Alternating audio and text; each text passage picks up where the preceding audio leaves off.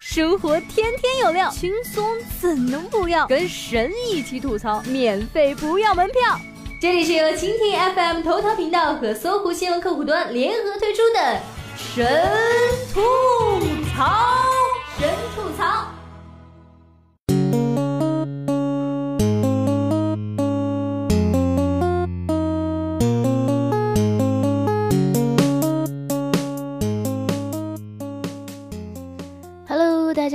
收听本期的神吐槽。又是一个周末没有见面了，我是你们的小冉妹子。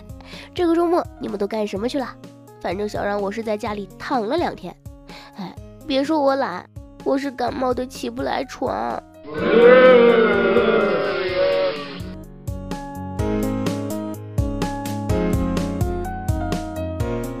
在这里给大家分享这样一段对话：小学生说：“陪我写作业。”你们很烦躁吗？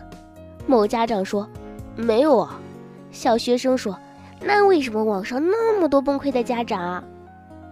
一当爹的某编表示：“现在每天熬夜辅导孩子做作业时，经常回忆起当年单身时熬夜加班的情形，那时是多么的幸福啊！” 陪孩子熬夜写作业的家长，千万不要轻易放弃希望。再坚持坚持，已经有相关部门在想办法抢救你们了。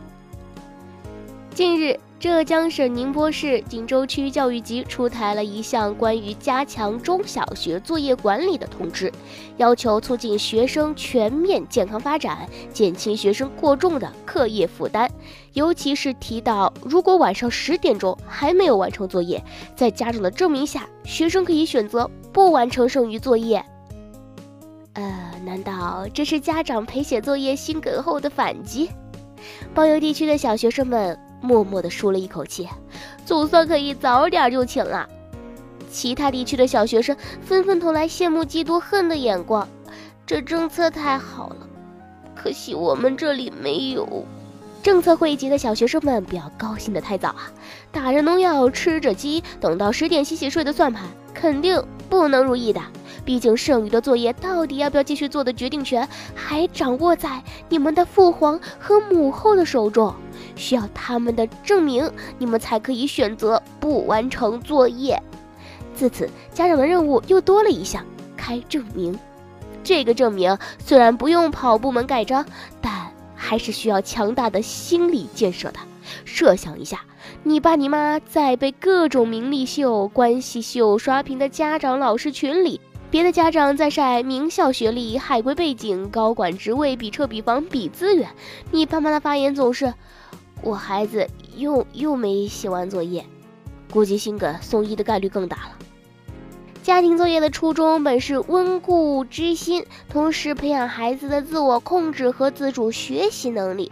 如今却因为过多的家庭作业以及家长必须陪孩子写作业、微信群汇报作业完成情况等不成之规，熬夜陪孩子写作业越来越像是一场家庭内部斗争。家长。纷纷表示自己身兼数职，平日白天上班，晚上回家当学校教师，周末陪孩子上兴趣班，周末晚上再当兴趣教师。写一回作业没有几次暴风骤雨，排山倒海，几乎是不可能完成的任务。还有失去耐心的家长，直接请辅导老师看护孩子写作业，免得和孩子着急，全当破财免灾。不想出资的家长玩起了心思，自己挣钱打零工。就连清华本硕博毕业的张某也表示，自己考上了清华，却败在孩子的课后作业上。看网上的段子调侃陪孩子写作业心梗了，事实真的是这样。我觉得我这一年到头老得特别快，比做课题难多了。我这白头发都是因为辅导孩子作业长了。孩子还挺委屈，天天喊累的。家长表示，我们小的时候，老师给我们布置作业，老师检查；我们有孩子的时候，老师还给我们布置作业，就是要检查核对娃的作业。感觉这一辈子不是在做作业，就是在去做作业的路上。老师啊，为什么只盯着我们这一代人呢？你们的学生是孩子们呐。老师表示。因为啊，这一届小学生写作业能力不行啊，写个作业脑洞开到了天际。虽说这一届小学生写作业的能力不行啊，但告状的能力那是相当可以。日前，宁波一位小学老师在微博上爆出了一则发生在班里的故事：一个小男孩举报同学带零食到学校，于是向老师告状，结果老师没有听信他的一面之词。调查询问之后，老师不仅没有没收零食，反而当着告状的孩子的面，让带零食的孩子吃掉了那块巧克力，给被举报者大大的出了口气。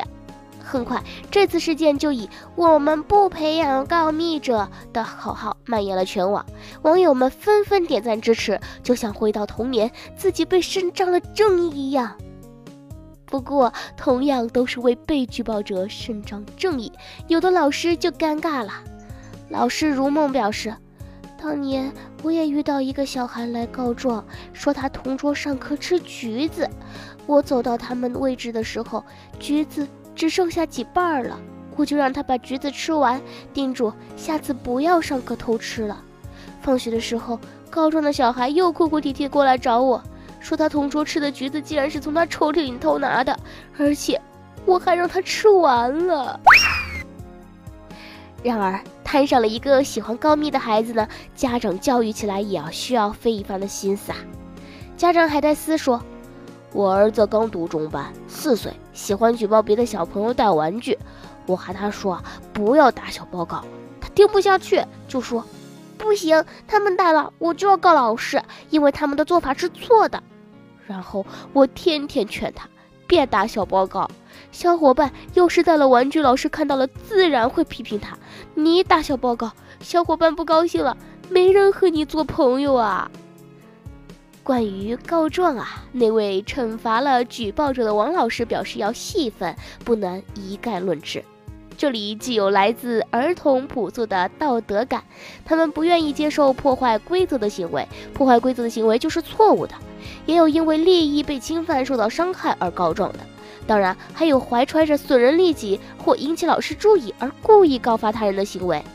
作为一名教师呢，有责任针对不同情况采取不同的态度和管理方法，尊重事实，保护每一个孩子的不受伤害的权利，创造充满信任感和安全感的班级环境。当然，老师也不是所有事实都能够搞得清楚的，毕竟犯罪现场不能还原啊。告状的前因后果，还是作为当事人的孩子最熟悉了。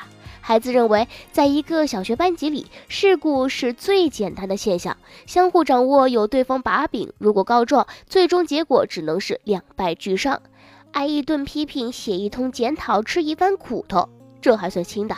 若遇上了拉帮结派的团体，甚至还会遭到一顿毒打，打到你呜呼哀哉为止。所幸双方都不告状，这样彼此就能感恩戴德啊。总结的很到位啊！现在的小孩的观察、理解和表达能力都这么成熟了，与做作业相比，做人更加重要。最后，我就想问一句：举报贪官算不算告密呀？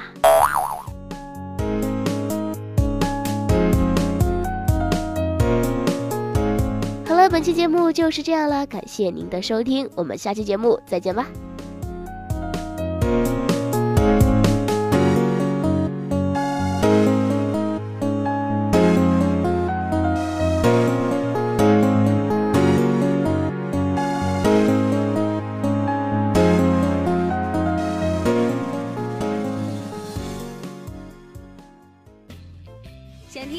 神吐槽，请锁定蜻蜓 FM 头条频道和搜狐新闻客户端，每天吐一吐，身体更健康。